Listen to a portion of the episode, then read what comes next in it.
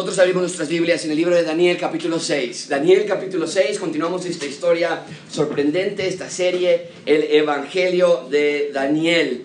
Es nuestra historia, es nuestra clase esta mañana, el Evangelio de Daniel vamos a hablar acerca de un tema muy importante. Voy a dar lectura a todo el capítulo 6, ustedes pueden seguir con sus vistas, sin embargo, los, le voy a pedir a ustedes que me acompañen en algunos versículos, así que pongan atención en dónde vamos. Daniel capítulo 6, si lo tienes en tus hojas, qué bueno, pero siempre les hago la recomendación, abran sus propias Biblias, porque es bueno saber dónde. A veces decimos, oye, estoy estudiando Daniel, a ver, enséñame, híjole, no, ni siquiera sé dónde está Daniel. Entonces es bueno saber dónde está Daniel. Si traen sus Biblias inductivas, pues está fácil, mejor llévense esa todo el tiempo, ¿ok? Y si alguien necesita Biblia inductivas, hable conmigo para que no se queden. A veces tal vez estás sentado y ves al de al lado que tiene una Biblia y dices, ¿por qué le toca una a él, una yo? No, eh, las, las, las, tuvimos en venta al principio de la serie, pero si alguien quiere una, hable conmigo, las podemos pedir. Daniel capítulo 6, versículo 1. Dice la palabra de Dios, pareció bien a Darío constituir sobre el reino 120 sátrapas, que gobernasen en todo el reino. Y sobre ellos tres gobernadores, todos juntos leemos esa parte del versículo 2, de los cuales Daniel era uno a quienes estos sátrapas diesen cuenta para que el reino fuese perjudicado. Muy bien, gracias. Pero Daniel mismo era superior a estos sátrapas y gobernadores porque había en él, subrayen esa frase, un espíritu superior.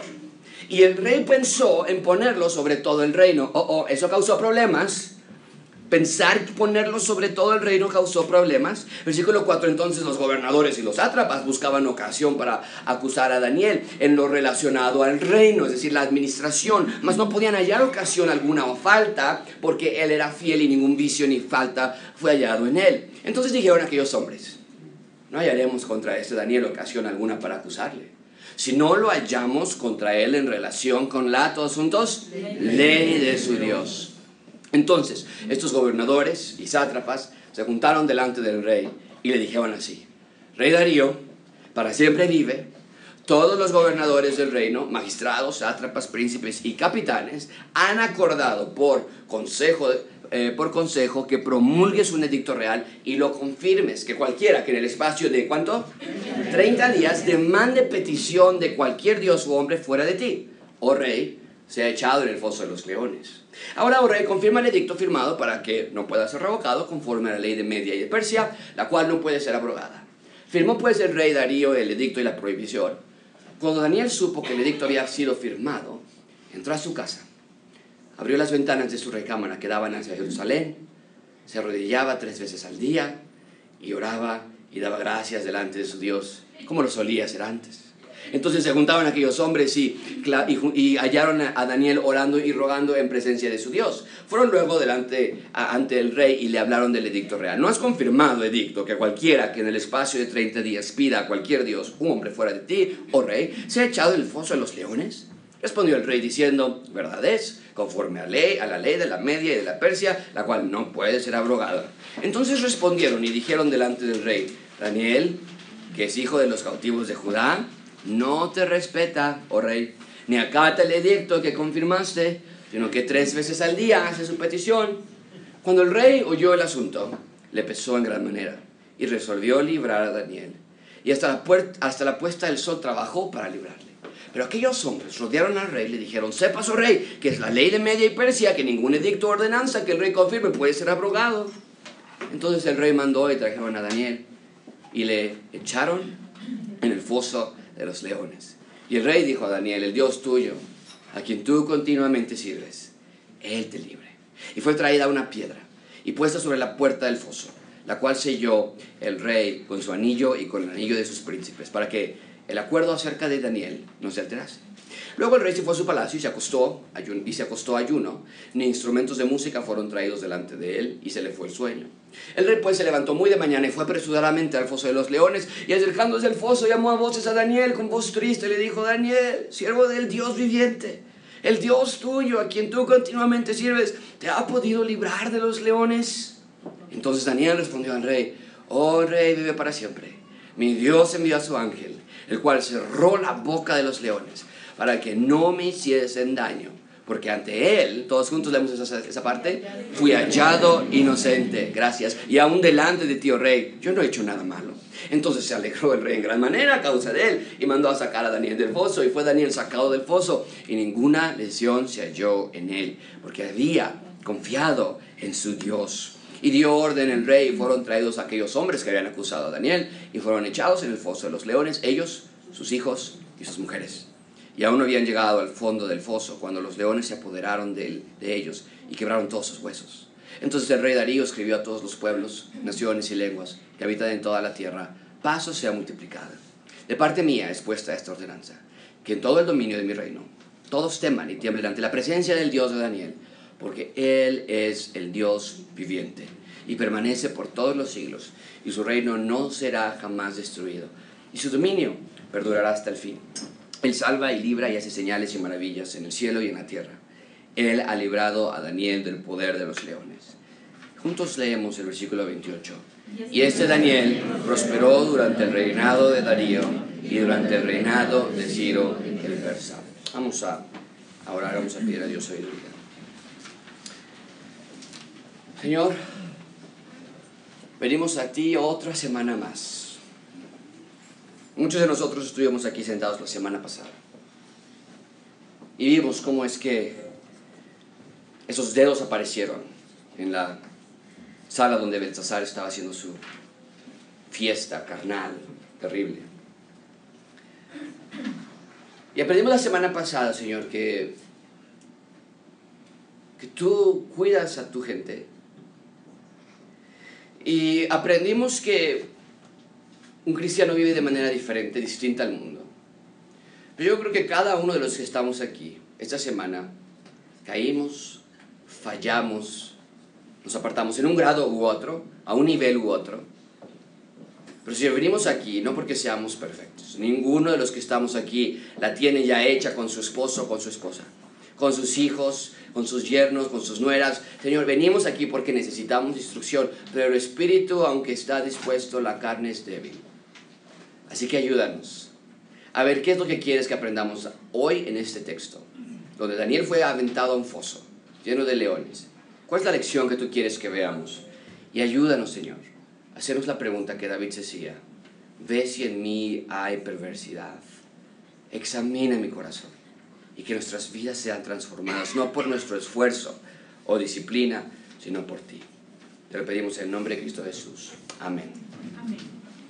Es una de las historias más famosas de toda la Biblia y sin lugar a dudas es la historia más famosa dentro del libro de Daniel. Daniel fue arrojado a un foso lleno de leones, salvajes, hambrientos y nada le pasó al final. E-, esta se ha convertido en una historia para niños por excelencia. Es fascinante, es impresionante, es casi increíble. La lees, te pone una sonrisa en tu rostro, te cautiva la imaginación pero te aseguro que no te causa el más mínimo deseo de ir al zoológico de Chapultepec y arrojarte con los leones tú. Leemos esta historia y podemos pensar, wow, qué padre que Dios protegió a Daniel, pero yo jamás voy a hacer esa prueba de aventarme a un foso de leones. Y entonces hemos reducido esta historia a una historia moral. No temas, porque así como Dios estuvo con Daniel, así Dios está contigo. No le tengas miedo a tus leones, cualquier cosa que sea tu león, porque Dios los puede callar a todos. O, bien, ora tres veces al día, como Daniel lo hacía. Sea valiente, sea atrevido, sea impetuoso, como Daniel. Pero mi pregunta es, oye, ¿por qué de los leones? ¿Para qué esta historia de verdad ocurrió? Y si ocurrió, ¿por qué no vuelve a ocurrir en la actualidad? ¿Y para qué Dios lo permitió? ¿Por qué Dios decidió dejar esta historia registrada en la Biblia para siempre? Mucha atención con esto, amigos. El libro de Daniel es un libro de transición. El libro de Daniel describe uno de los momentos más difíciles en la historia de Israel. El pueblo elegido de Dios dividido en dos.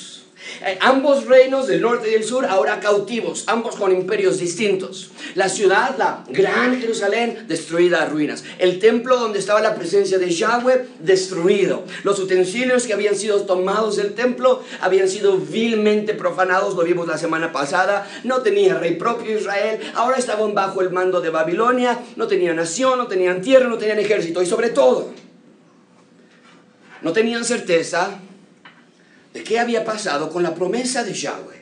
acerca de que iba a enviar un Mesías, acerca de que iba a enviar un rescate. Decían los judíos, pecamos demasiado y nos ha olvidado Dios. Nos ha abandonado Dios del todo.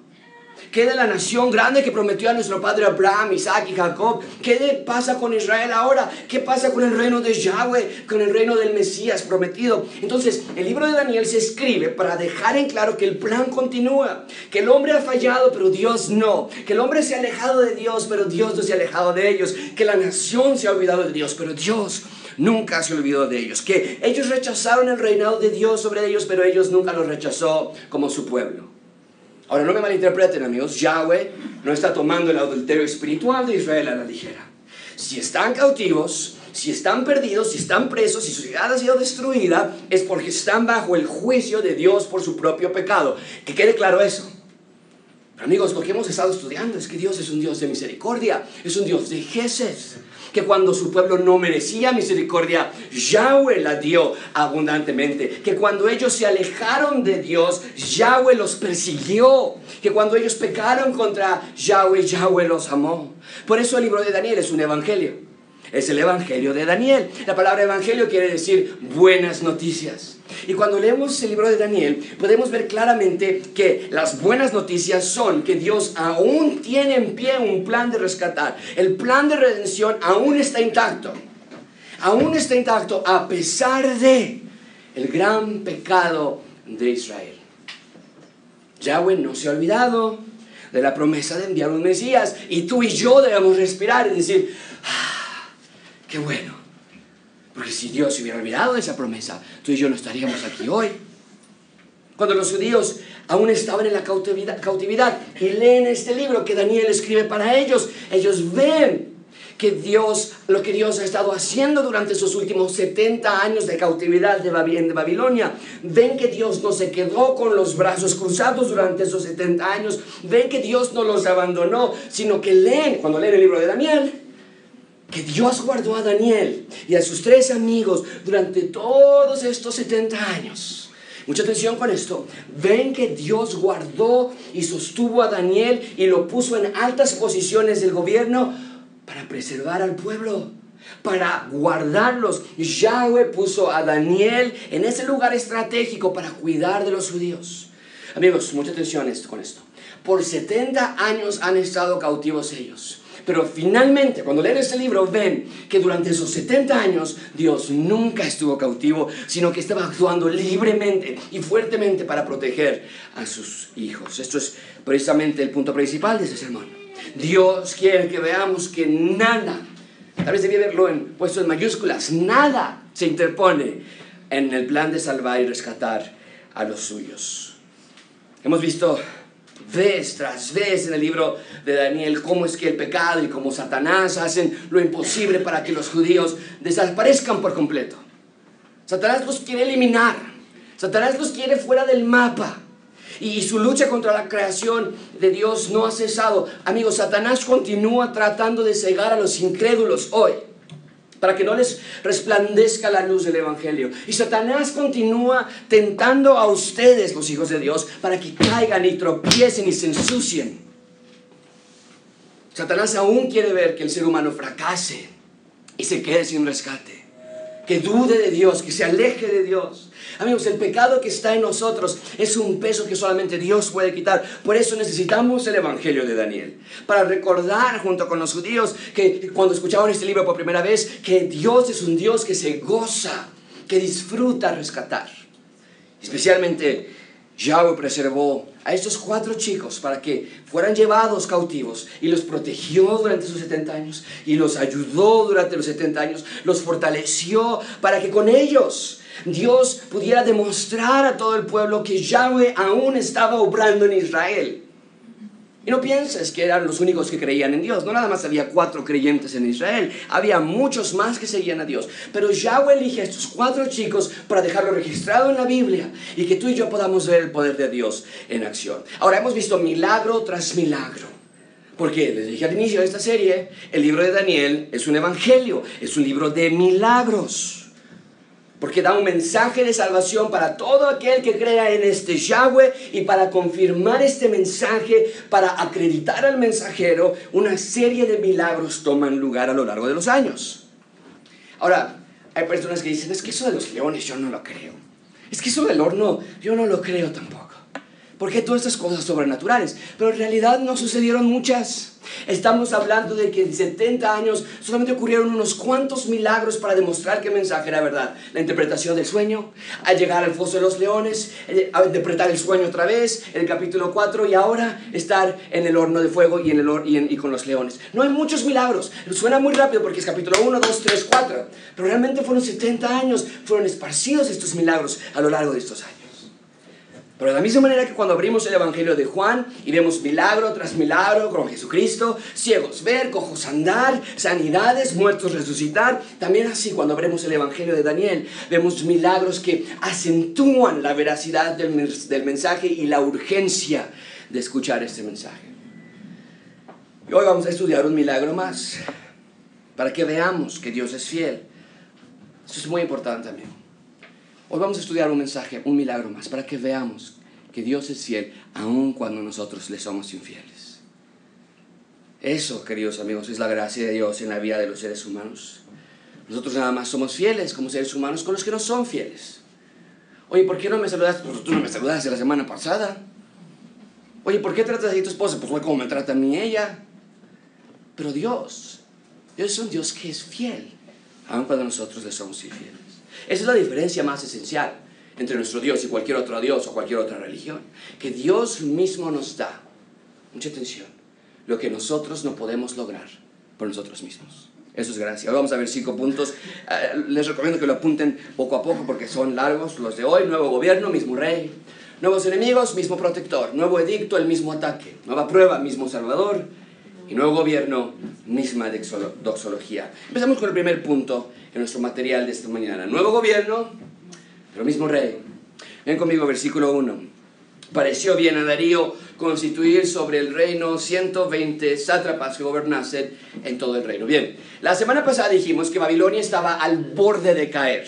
Daniel ya había profetizado que desde el capítulo 2 que iba a suceder, lo vimos la semana pasada, la, la, gran estatua que era Nabucodonosor, iban a pasar solamente unas generaciones y la estatua iba a caer, eh, lo vimos la semana pasada con el imperio de los medos y los persas. Bien, Belsasar organiza una fiesta de carnalidad sin freno y aparecen esos dedos con cuatro palabras, contado, contado, faltante, dividido. Es lo que vimos la semana pasada. Y el mensaje era sencillo, en su vida, sus reinos, sus obras habían sido pesadas y no cumplieron con la perfección que Dios pedía. No tenía que haber sido así. Si se hubiera arrepentido Belsasar, Dios lo hubiera perdonado, pero al rechazar Belsasar a Dios, también rechazó la misericordia y el perdón de Dios. Y esa misma noche la Biblia nos recuenta, y la historia lo recuenta también, que el imperio medo-persa entran por túneles, toman la ciudad de Babilonia. Pero quiero que vean cómo es que Dios ha preservado a sus hijos. Babilonia llegó, Babilonia se fue, pero Daniel continúa parado, firme, preservado, porque Dios es el Dios que preserva. Y entonces hoy ahora hay un nuevo imperio que gobierna. Recuerden, Daniel era un cautivo de Babilonia inicialmente, había sido llevado desde muy joven y por lo tanto ahora solamente cambia su credencial. Ahora en lugar de decir bajo las órdenes de Babilonia, ahora su credencial dice bajo las órdenes de los medos y los persas, nada más. En el momento que Babilonia cayó, Daniel tendría alrededor de 80 años, la semana pasada. En este capítulo, capítulo 6, Daniel tiene ahora alrededor de 90 años. Envejeció mucho en una semana, Daniel, ¿ok? Está en los últimos años de su vida. Pero conforme pasan los años, Dios los sigue ocupando. Y eso es importante, amigos, porque llegamos a pensar que como adultos mayores ya no servimos para nada. Ya estamos fuera de la sociedad. Pero, pero en textos como este vemos que es todo lo contrario. Dios ocupa a sus hijos hasta el último día de sus vidas tengas 30, 40 o 90 años en el caso de Daniel. Bien, pero el punto es que ahora hay nuevos jefes, hay una nueva administración y el nuevo rey se llama Darío. Y nada más una, una, una nota aquí en esta sección. El imperio está constituido por dos pueblos, los medas, los medos y los persas. Y como tal, generalmente tenían dos nombres. Y el reino es la excepción. Creemos nosotros que Darío es el nombre medo y creemos que Ciro es el nombre persa. En la mayoría de los registros históricos, si tú buscas al rey Darío, no va a aparecer. el rey de los medas y los persas se llama Ciro. Y esto llevó a muchos críticos a apuntar que Daniel estaba inventándose este personaje, pero no es así. El mismo Daniel tenía dos nombres, ustedes lo recuerdan. El primer nombre era Daniel y cuando llegó a Babilonia se lo cambiaron a Belsasar. Y es lo mismo que pasa con este rey. Vamos a llegar al capítulo 12, de hecho vemos el último versículo, el versículo 28 de este capítulo. El rey se llama Darío Ciro porque tiene dos imperios bajo su mandato. Bien, nada más es un breve comentario para que ustedes lo sepan. Pero el versículo 1 nos dice, pareció bien a Darío constituir sobre el reino 120 sátrapas que gobernasen en todo el reino. Un imperio grande necesita una administración grande. Y, y, ya pasan los tiempos de conquistar, ahora llegan los tiempos de gobernar. Y nos dice el versículo 1 que sobre el imperio puso cuántos regentes, cuántos sátrapas, cuántos virreyes puso? 120. Nada más esto, vean conmigo versículo 2. Y sobre esos 120 regentes puso tres gobernadores, de los cuales uno de esos tres era, ¿cómo se llamaba?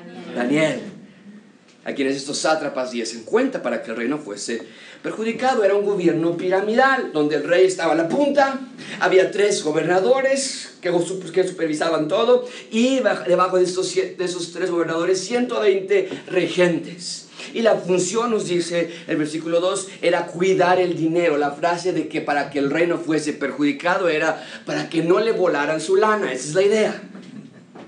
Y por coincidencia, este nuevo rey elige a Daniel como uno de esos tres gobernadores. ¿Por qué? Porque a sus 90 años de edad traen al pobre Daniel con su bastón y llegando y yo pensé que ya había acabado y le dicen, el rey te quiere ser gobernador. ¿Por qué lo pondría sobre tanta autoridad? Dos razones. Una, Daniel conocía la nación, era un político con experiencia que había servido bajo uno de los reyes más conocidos y poderosos del imperio antiguo, Nabucodonosor. Era un funcionario probado, con experiencia, honrado, confiable, y entonces este rey humano dice, tráigame a este hombre, me funciona para mi nueva administración. Pero en segunda razón, y la más importante, es que Yahweh puso a Daniel en esta posición estratégica para que la voluntad de Dios se cumpla. Porque coincidentalmente, cuando llega Ciro o Darío, como lo menciona aquí, entonces da una nueva ley y dice que los judíos ahora pueden regresar a Jerusalén a reconstruir su ciudad. Eso es increíble, tal y como Dios lo había eh, prometido. Entonces, mucha atención con esto, amigos. Dios ocupa a aquellos con dos características esenciales. Disponibles y dispuestos. Está en la pantalla. Nada más. Y mi pregunta para ti es, ¿estás disponible y estás dispuesto para que el reino de Dios siga avanzando? ¿No te gustaría ser usado por Dios? Amigos, esta mañana Dios está haciendo un llamado, está lanzando una operación de reclutamiento para todos los que estén interesados. El llamado es simple, niégate a ti mismo, toma tu cruz y sígueme, yo te voy a hacer pescador de hombres. La orden es sencilla, no hagas tesoros en la tierra donde el orín y la polilla corrompen, sino haz tesoros en el cielo. La paga es generosa, yo te voy a dar gozo, yo te voy a dar paz, yo te voy a dar abundancia espiritual y nada, nunca te va a faltar, porque yo soy quien te sustenta. Así lo hizo con Daniel, así lo hizo con José y Dios está extendiéndote la misma oportunidad. Hoy Dios te está llamando para que lo tomes en serio, amigos. Mucha atención con esto. Esta mañana Dios te está llamando a que lo tomes en serio o que lo dejes al lado entonces. Esta mañana Dios está llamando a que lo ames sobre todas las cosas o que mejor no te digas cristiano. Esta mañana Dios te está llamando a que confíes en Él con todo tu corazón o que mejor abiertamente digas, Dios no es confiable. Pero querido amigo, no te quedes en medio, no hay posición neutral. Eh, vas a decir, Josué, yo no me puedo comprometer a nunca fallar, Josué. No puedo asegurar que siempre lo voy a amar sobre todas las cosas. Por supuesto que no, querido amigo y amiga. Pero si puedes decidir intentarlo, Dios va a hacer el resto. Y junto con Josué te digo, si mal parece servir a Yahweh, entonces hoy escoge a quién vas a servir. Hoy escoge a quién vas a servir. Bien, Daniel entonces un siervo pecador, humano, con fallas, como tú y como yo, pero estaba disponible y dispuesto a Dios. Y le continúa sirviendo a sus 90 años de edad. Dice Dios, si tú me quieres ocupar ahora, aquí estoy. Y algo familiar, familiar ocurre, ve conmigo el versículo 3. Daniel era superior a estos sátrapas. Ya no sabemos esta historia. Era superior porque había en él, Nabucodonosor le había dicho, el espíritu de los dioses. Aquí le dice el, dice el versículo 3 que había un espíritu superior. Y el rey pensó, ¿sabes qué? Voy a cambiar mi pirámide. Mejor voy a poner a dos gobernadores y a Daniel lo pongo sobre encima de todos ellos. Es que tiene un espíritu superior. Si has, estado, si has estado siguiendo la historia de Daniel, amigo, esto te debe sonar ya familiar. Un creyente verdadero tiene marcas visibles de que Dios está con él. ¿Cuáles son tus marcas de que Dios está obrando en ti? Porque es lo que estaba sucediendo con Daniel. Vas a decir, Josué, no, pero yo no soy perfecto. No, a mí nadie me puede decir que... No, por supuesto que no somos perfectos. Esta no es la pregunta. La pregunta es cuáles son las marcas, cuáles son las evidencias de que Dios está obrando a través de ti. Tal como ocurrió en el capítulo 1, cuando él dijo, no me traigan carnitas, no me traigan tacos al pastor, a mí tráigame pura verdura. Y al final lució mejor que los demás. Ahora estamos ya a sus 90 años de edad y continúa luciendo, actuando, pensando mejor que el resto. Porque así es Dios, amigos. Cuando obedecemos, cuando servimos, cuando seguimos a Dios, nos hacemos más como Él. Estamos imitando más su persona. Y cuando el verdadero creyente hace eso, David nos dice en el Salmo 1, va a ser como un árbol plantado junto a corrientes de agua que da su fruto en su tiempo y su hoja no cae. Y todo lo que hace, ¿qué dice? Eso es Daniel. Eso es Daniel. Ahora, no estoy diciendo que él era mejor que los demás, como si tuviera algo especial en él que le hacía sobresalir, sino que cuando dice el texto que era mejor es porque el espíritu que habitaba en él lo hacía sobresalir al resto de los demás. Estaba imitando a Dios. Y cuando somos como Dios, entonces nuestras vidas son transformadas. Y aunque vemos que el gobierno humano ha cambiado, ya no son los babilonios, ahora son los medos y los persas, vemos que el rey sigue siendo el mismo. Vemos que Dios sigue gobernando y diciendo en su ley muy claramente, sígueme, obedéceme y te va a ir bien. Hoy no estamos bajo el imperio de los medos y los persas, hoy estamos bajo el gobierno mexicano, pero la ley es la misma. Sígueme, obedéceme a mí. En segundo lugar, ven conmigo, nuevos enemigos mismo protector. Vimos, no gobierno, mismo rey. Dios sigue siendo el rey verdadero, aunque Medos y los persas habían llegado. En segundo lugar, ven conmigo, nuevos enemigos, el mismo protector. Vean conmigo versículo 14, eh, perdón, 4. Entonces los gobernadores y los sátrapas buscaban ocasión para acusar a Daniel en lo relacionado al reino, pero no podían hallar ocasión alguna o falta, porque él era fiel y ningún vicio ni falta fue hallado en él. E, en este nuevo gobierno hay nuevas posiciones, Llegaron dos millennials más a tratar de ver a este viejito. Y ahora este cuate no nos cae bien, a querían su lugar, lo querían fuera, evidentemente no tenían filosofías alineadas en su manera de gobernar, y le buscaron, nos dice el texto, cola para pisarle, como diríamos nosotros coloquialmente. Pero el texto nos dice, no encontraron nada. Eh, ¿Por qué? Porque había integridad en la vida de Daniel, había integridad en su administración, había integridad en su caminar. Eh, amigos, hombres que estamos aquí esta mañana, que estamos trabajando, seamos íntegros en nuestros empleos. Seamos transparentes. No podemos ser creyentes y teniendo chanchullos y tranzas por aquí, por allá, por todos lados.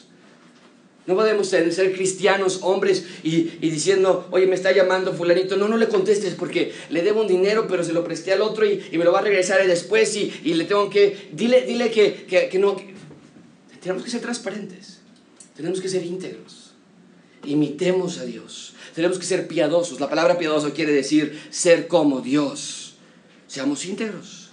Imita a Dios. Ten un testimonio limpio. Vean conmigo, vean conmigo versículo 5. Entonces dijeron aquellos hombres, no hallamos contra este Daniel ocasión alguna para acusarle. Lo único que podemos hallar contra él es en relación con la ley de su Dios. Entonces, al darse cuenta que no hay indicios de corrupción en su administración, en la vida personal de Daniel, concluyen entonces que lo único que es totalmente opuesto entre ellos es el Dios de Daniel. Daniel era meramente monoteísta, es decir, solamente adoraba a un Dios, Yahweh. Y los medos y los persas eran politeístas, tenían muchísimos dioses. Y entonces se dan cuenta que con esta diferencia podrían ellos construir algo en contra de Daniel. Y entonces arman un enredado complot. Vean conmigo versículo 6. Entonces estos gobernadores y sátrapas se juntaron delante del rey y le dijeron, rey Darío, para siempre viven unos barberos. Llegaron a barbearlo primero. Dice versículo 7, todos los gobernadores pusieron presión, esto no es verdad, pero pusieron presión sobre ellos. Todos los gobernadores del reino, todos los magistrados, sátrapas, príncipes han acordado que promulgues un edicto real y que lo confirmes, que cualquiera que en el espacio de 30 días demande petición de cualquier dios u hombre, fuera de ti, oh rey, sea echado en el foso de los leones. Un nuevo gobierno necesitaba de un nuevo recordatorio de quién realmente estaba mandando. Y estos dos gobernadores, junto, junto con algunos sátrapas, algunos regentes, tratan de hacer pensar al rey que para que la gente del nuevo imperio sepa que Darío o Ciro era el rey verdadero, entonces que por un mes, generosos esos cuates, dicen, nada más 30 días, nada más 30 días que nadie ore a ningún otro Dios excepto a ti. Para que, ah, para que sepan que tú eres el mero mero, el hombre, el rey. Ahora ustedes recuerdan, el imperio consistía de muchas naciones conquistadas. Y cada nación tenía sus propios dioses, pero como para dar una manera de demostrar su poder en estos nuevos días de administración, o como diríamos los mexicanos coloquialmente, para dar su quinazo a inicial, entonces sugieren censurar por 30 días nada más cualquier actividad religiosa. Y si quería hacer oraciones y se quería hacer rogativas que se hagan al rey Darío. Ven conmigo, versículo 8. Ahora entonces confirma. Estos tienen, tienen presión, estos tienen prisa. Confirma el edicto, fírmalo para que no pueda ser revocado conforme a la ley de Media Persia, no puede ser abrogada, abrogada. Firmó pues el rey Darío el edicto de la prohibición.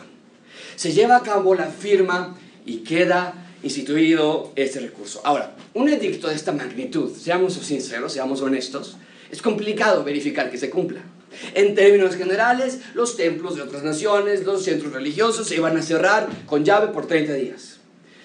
Pero ¿cómo puedes verificar que nadie esté orando a otro Dios en su mente o en su casa? Es imposible, porque alguien puede estar orando en silencio, alguien puede estar orando en tu mente, encerrado en tu casa, sin que nadie te vea, a menos que haya alguien que sea tan obstinado, tan imprudente, o que tenga tanta confianza en su Dios, que continúe orando públicamente sin miedo alguno. Y eso es exactamente lo que hace Daniel. Vean conmigo versículo 10. Cuando Daniel supo que el edicto había sido firmado, se empezó a morder las uñas. ¿Es lo que dice el texto? No. Sus rodillas comenzaban a pegar una a la otra, como la semana pasada las de Belsasar. ¿Así dice el texto? Entró a su casa, abrió sus ventanas. Esto no quiere decir que era un hombre de, de, dinero, era un hombre rico. Las ventanas siempre estaban en la parte de arriba. Sube y abría sus ventanas quedaban hacia Jerusalén, se arrodillaba tres veces al día y oraba y daba gracias delante de Dios como lo solía hacer antes. Sin temor, sin preocupación, sin vergüenza alguna, Dios ora durante su día. Esto es lo que nosotros eh, llamamos una relación íntima con el Dios del universo.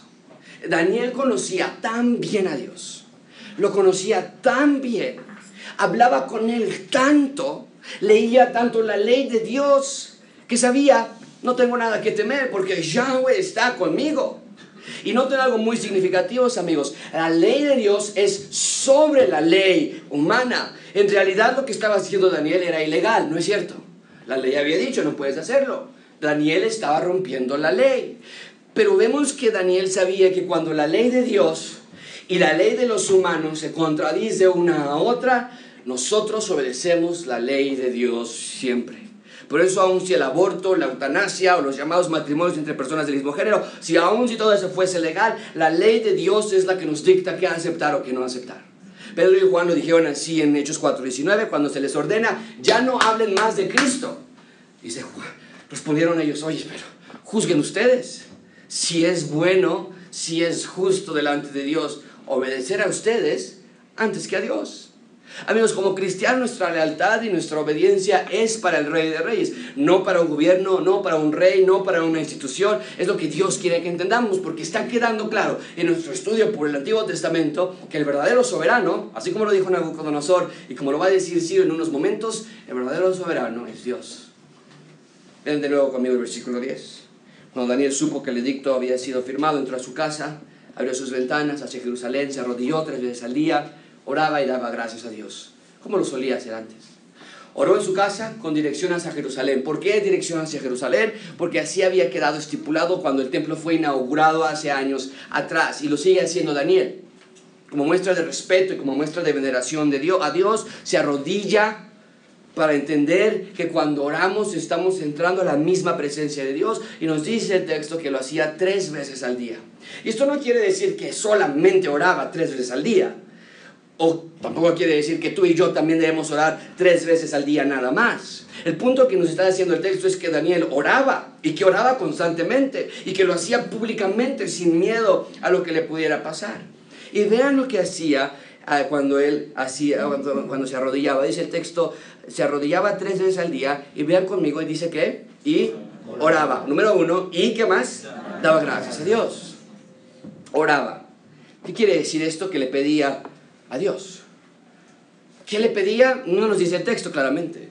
Pero por las circunstancias vemos que seguro lo que le estaba pidiendo era por protección, por liberación de lo que estaba pasando en ese momento, por ayuda. Amigos, ¿cómo está tu vida de oración? Cada cuando hablas con Dios, cara a cara. Cada cuando accedes personalmente a la presencia de Dios, tú. O te levantas durante el día sin discriminadamente tratas las cosas como si fueran a la ligera y no hablas con Dios. ¿Sabes? Cuando, cuando oramos estamos verbalmente aceptando que Dios reina y que nosotros nos queremos someter a su voluntad. Pero cuando no oramos es porque inconscientemente o a veces conscientemente decimos, orar, ay, ¿para qué? No va a pasar nada. Por el matrimonio, no. Ni Dios ni nadie puede cambiar a mi esposa. Ni Dios ni nadie puede cambiar a mi esposo. Por la cuestión del dinero, no. Pero cuando estamos orando y estamos pidiendo a Dios dirección y ayuda, estamos diciendo, tú eres rey. Por lo tanto, nos acercamos a ti. No subestimes, amigo, el poder de la oración. No escatimes tus días sin hablar con el Dios del universo.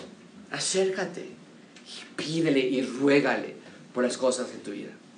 Porque cuando nosotros vamos primero a otras personas, estamos tumbando a Dios como Dios y estamos rompiendo el primer mandamiento. No tendrás dioses ajenos delante de mí. Bien, en tercer lugar, vean conmigo entonces, nuevos enemigos, mismo ataque, lo vimos ya en el, eh, punto número 2. Ven conmigo el tercer lugar, nuevo edicto, mismo ataque. Nuevo edicto, mismo ataque. Vean conmigo versículo 11. Entonces se juntaron aquellos hombres y hallaron a Daniel orando y rogando en la presencia de su Dios, como verdaderos niños se fueron a asomar a la casa de Daniel porque sospechaban lo que justamente sucedió, que Daniel tenía más respeto a Dios que al rey humano, que Daniel amaba más al Dios de su ley que al nuevo rey en turno. Daniel ha, visto a, rey, a, reinos venir y Daniel ha visto a reinos irse, pero ha comprobado que Dios permanece para siempre. Y entonces cuando se dan cuenta de que Daniel cayó directito en su trampa, dicen, ah, aquí está, ya la hicimos, justo como lo habíamos planeado. Vean conmigo versículo 12, inmediatamente se fueron al rey y le dijeron, oye, ¿te acuerdas del edicto que hiciste de los 30 días que nadie podía pedirte a ti y que si lo hacían iban a ser echados en el foso de los leones? El rey dijo, pues sí, sí me acuerdo, se pasó apenas ayer. Claro que me acuerdo, no puede ser abrogada esa ley. Entonces respondieron y dijeron al rey, ah, qué bueno que te acuerdas, porque Daniel, vean la manera racista en la que se hablan de Daniel, el cautivo de Judá. Daniel había pasado ya más años viviendo en Babilonia de lo que había pasado en, Judá. En corazón Daniel había sido ya en Babilonia. Pero vean el racismo con el que habla. El cautivo de Judá no, no te respeta. Y tampoco acata el adicto que confirmaste, sino que tres veces al día hace su petición. La sentencia era inhumana. Iba a ser una forma de morir tan dolorosa, tan agobiante. Iba a ser destrozado por los leones. Y la acusación que le dan es porque no te respeta ni acata el edicto. Pero amigos, así tenía que ser. No nos sintamos mal por Daniel. Si tenemos que decidir entre respetar al mundo o respetar a Dios, no podemos pensarlo dos veces. Decidir entre respetar la orden de mi jefe o respetar a Dios. Decidir entre respetar a la opinión de mis amigos o respetar a Dios. O la de mi tradición o respetar a Dios. Eh, claro que debe ser a Dios, aun cuando traiga problemas inmediatos. Dios siempre es fiel con sus hijos. De eso no temas nada.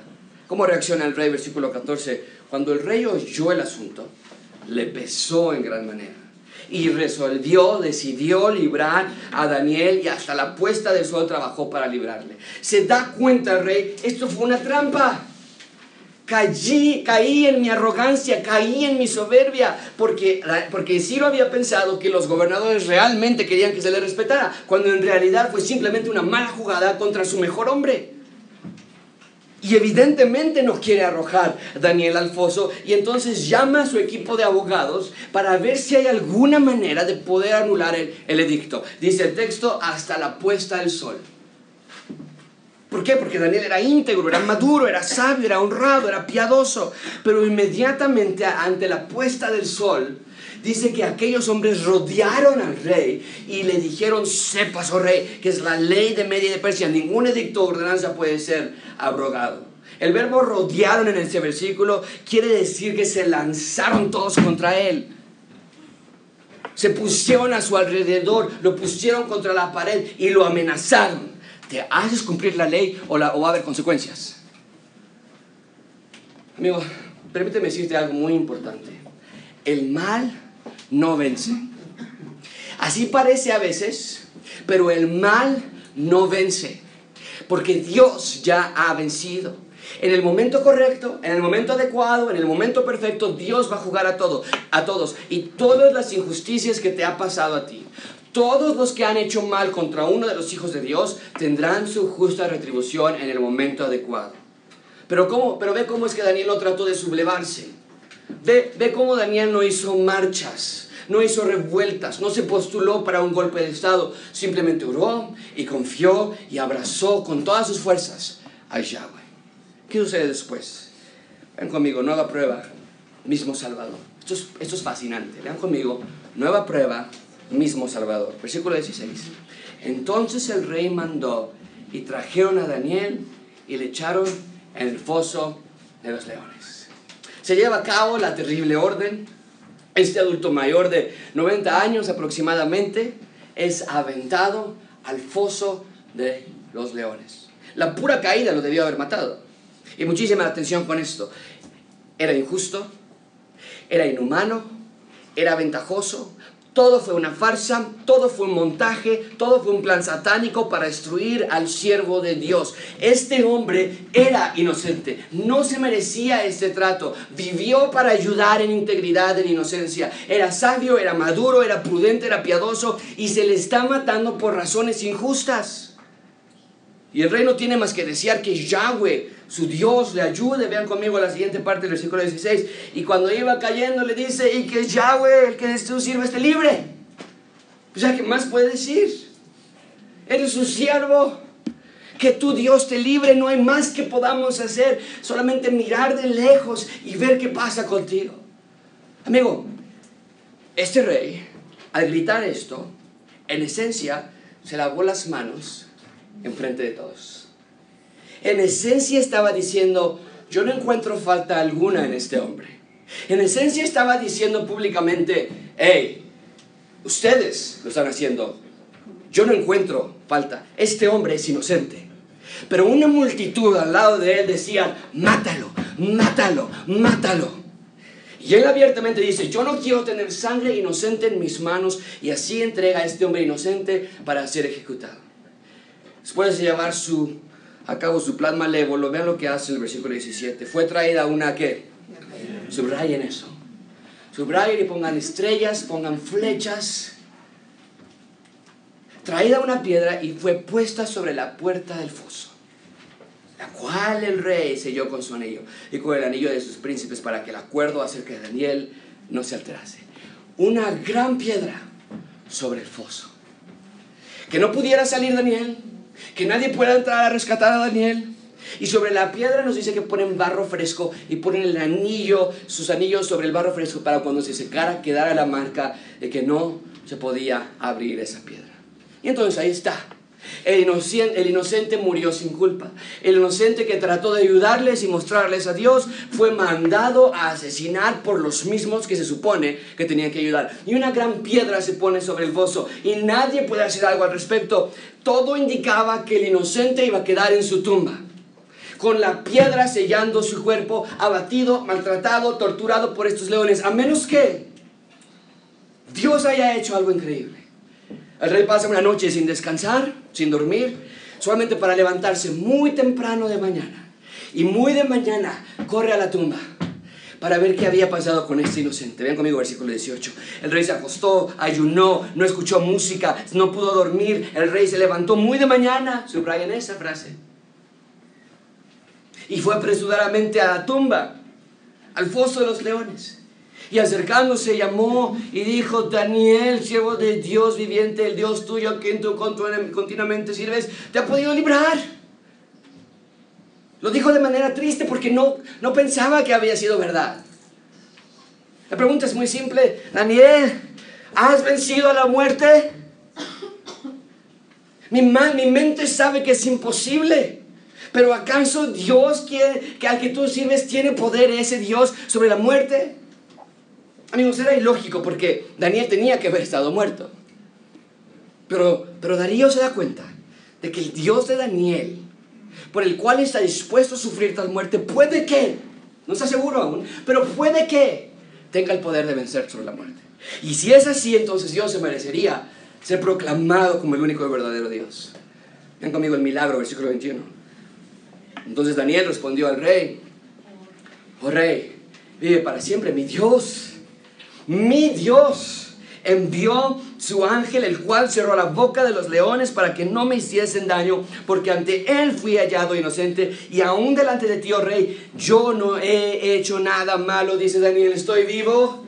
La muerte no tuvo efecto sobre mí, porque Dios me ha hallado inocente, mi Dios sí tiene poder sobre la muerte. Y no nada más eso, si te parece sorprendente que no haya muerto, lo que es fascinante es que no pasó la noche solo sino que pasó con la mejor compañía que pueda tener a su lado. Daniel pasó toda esa noche junto con la presencia de Dios con él. Un ángel de Dios lo llama Daniel, una aparición de Dios antes de su encarnación. Wow, amigos, esta historia siempre se cuenta, se cuenta en términos de lo que no pasó no fue devorado por los leones. Pero lo magnífico de esta historia es lo que sí pasó. La presencia de Dios pasó toda la noche con Daniel. En otras palabras, Dios Dios está con Daniel. La presencia de Dios lo salvó de la muerte. ¿Sabes una cosa? Isaías dice que el Cristo sería llamado Emanuel, que quiere decir Dios con nosotros. Amigos, creo que es demasiado obvio, pero la similitud de esta historia con la crucifixión, con la muerte, con la sepultura y con la resurrección de Cristo es fascinante. Este texto nos está dando un brillo, un, un resplandor de que nuestro Mesías también iba a venir, también iba a sufrir e inocentemente, injustamente iba a ser sentenciado a morir. Una gran piedra se iba a poner sobre la tumba todas las noches, pero temprano en la mañana iban a llegar las mujeres a buscar a este Mesías, a ver ese cuerpo muerto para encontrar que el Mesías había vencido la muerte. Amigos, cuando los judíos leen esto, les debió haber dado un sentido de paz, de esperanza. Oigan, esto quiere decir que nuestro Dios tiene poder sobre la muerte, que el plan de redención aún continúa, que nada se puede interponer entre Dios y el plan de rescatar a los suyos. Vean conmigo versículo 23. Entonces se alegró el rey en gran manera y dijo, sáquenlo de allí. Y cuando lo sacaron de ahí, ninguna lesión se halló en él porque había confiado en su Dios. Totalmente protegido, totalmente rescatado, totalmente salvo. Ven conmigo versículo 24. Y dio orden el rey y fueron traídos aquellos hombres que habían acusado a Daniel y fueron echados en el foso de los leones. Ellos, sus hijos, sus mujeres, y aún no habían llegado al fondo del foso cuando los leones se apoderaron de ellos y quebraron todos sus huesos. Hay juicio divino, amigos. Era común en ese entonces que se haga ese tipo de veredicto. Lo hicieron con Daniel.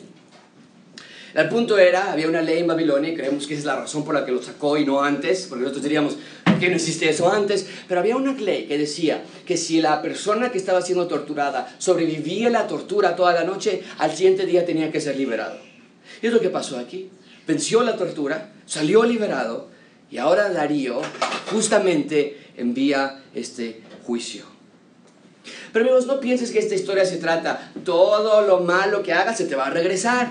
No, esto no es una moraleja, esto no es una fábula. Esta historia es, si no te arrepientes de tus pecados, hay juicio, hay castigo, hay condenación eterna. Pero si te arrepientes de tus pecados, Dios rescata de la muerte eterna. Amigos, gracias sean dadas a Dios por su don inefable, por su gracia merecida. Y hoy te recuerdo que tienes que tomar una decisión de creer o de rechazar, de ser un seguidor de Dios o ser un simpatizante de Dios, pero no te puedes quedar en medio. Finalmente, vean conmigo, nuevo gobierno, misma doxología. Versículo 25, nuevo gobierno, misma doxología. Entonces el rey Darío escribió a todos los pueblos, a todas las naciones, a todas las lenguas. Se los dije hace tres, cuatro semanas cuando hablamos con de, de Nabucodonosor. El nombre de Dios siempre es exaltado. Israel no quiso. Están bajo la autoridad de otros imperios. No importa. Dios puede ocupar a cualquier persona para que su nombre sea exaltado. Paso sea multiplicado, es una carta, va a decir, versículo 26, de parte mía. Esto es una ordenanza de todo el dominio de mi reino. Todos teman y tiemblan ante la presencia del Dios de Daniel, porque Él es Dios viviente y permanece por lo, todos los siglos. Su reino no será jamás destruido, su dominio perdurará hasta el fin. Él salva, libra, hace señales, maravillas en el cielo, en la tierra. Él ha librado a Daniel del poder de los leones. Tú y yo diríamos, ¿cómo sabe que su reino no va a ser vencido? Estamos a punto de entrar en la parte profética. Los días finales Daniel capítulo 7 al capítulo 12 son profecías acerca del fin del mundo. Lo que hace Daniel es decirnos, hey, tengo buenas noticias para ustedes. Dios viene a instalar su reino, Dios envía a su Mesías y les voy a dar seis capítulos de milagros para que ustedes puedan ver que es verdad. Y aquí el rey de Babilonia, el rey de Medo Persa, dicen, un día toda lengua va a confesarlo también, Dios es el rey que reina para siempre. Su reino jamás va a ser destruido. No está bien lo que hizo Ciro. Hemos dicho esto antes. La religión y el Estado no se pueden mezclar. Pero el punto que estamos hablando aquí es que el rey de, este Media y Persa se da cuenta del testimonio poderoso de nuestro Dios. Amigos, Cristo es el león de Judá. Estos leones que estuvieron con Daniel no representaban oposición alguna para él. Cristo es nuestro Salvador. Estos gobernadores y regentes no representaban oposición alguna para Cristo. Cristo es el Señor y señores. Y vemos desde antes de su encarnación cómo es que Dios siempre ha querido rescatar a su creación. Judíos, babilonios, pobres, ricos, medas, persos, jóvenes, mayores, lo que sea, Dios siempre quiere rescatar. Dios te quiere rescatar a ti esta mañana. Han conmigo la fidelidad de Yahweh, versículo 28. Y este Daniel prosperó durante el reinado de Darío y durante el reinado de Ciro el Persa. Lejos de morir, Daniel prosperó, tal y como lo, leímos en el Salmo 1. Ahora no creas que este es el Evangelio de la prosperidad, no. Está hablando de que Dios es justo, de que Dios da gracia inmerecida y protección y paz. Daniel no quería riqueza, se lo dijo la semana pasada de Belsasar. Quédate con tus dones, a mí no me des nada de eso. Daniel amaba a Yahweh y Yahweh amaba a Daniel. Amigo, ama a Yahweh porque Yahweh te ama a ti. ¿Cómo podemos concluir este sermón, amigos? Déjame decirlo una vez más. El punto principal de este sermón es que nada se interpone al plan de Dios de salvar y rescatar a los suyos. Mi pregunta para ti es, ¿ya te rescató Dios? ¿Ya pediste ese rescate? Si es así, entonces vive una vida que le agrade, porque Él es bueno, Él es tu rescate, Él es tu guía, es tu protección, tu escudo, tu fortaleza. Su presencia está contigo, su Espíritu Santo mora en ti. No estás solo, no estás huérfano, entonces no actúes como tal. Decide hoy a quién servir. Aun si es vergonzoso, si es penoso, si es complicado, porque seguir a Cristo es mucho más valioso que cualquier otra cosa. Ve la belleza y ve, y ve la hermosura de Dios en cómo Dios se sentó junto a Daniel toda la noche en medio de su problema. Y lo quiere hacer contigo. Cada día, cada noche. Su presencia te da paz y tranquilidad y alegría. Dios es mi amigo, mi Padre, mi Rey, mi Señor, mi refugio. Dios es tan bueno, tan infinitamente amoroso, que Dios dio, Dios dio a su Hijo Y vino y fue ejecutado injustamente, inocentemente, y el justo por el injusto, el inocente por el culpable. Y una piedra se puso allí, pero no quedó allí. María y las otras tres mujeres llegaron y vieron, la tumba está vacía, nuestro Dios venció la muerte. Todo, todo para llevarnos a Dios. Así que no lo ignores, no lo rechaces. Vamos a orar, Señor, te damos gracias.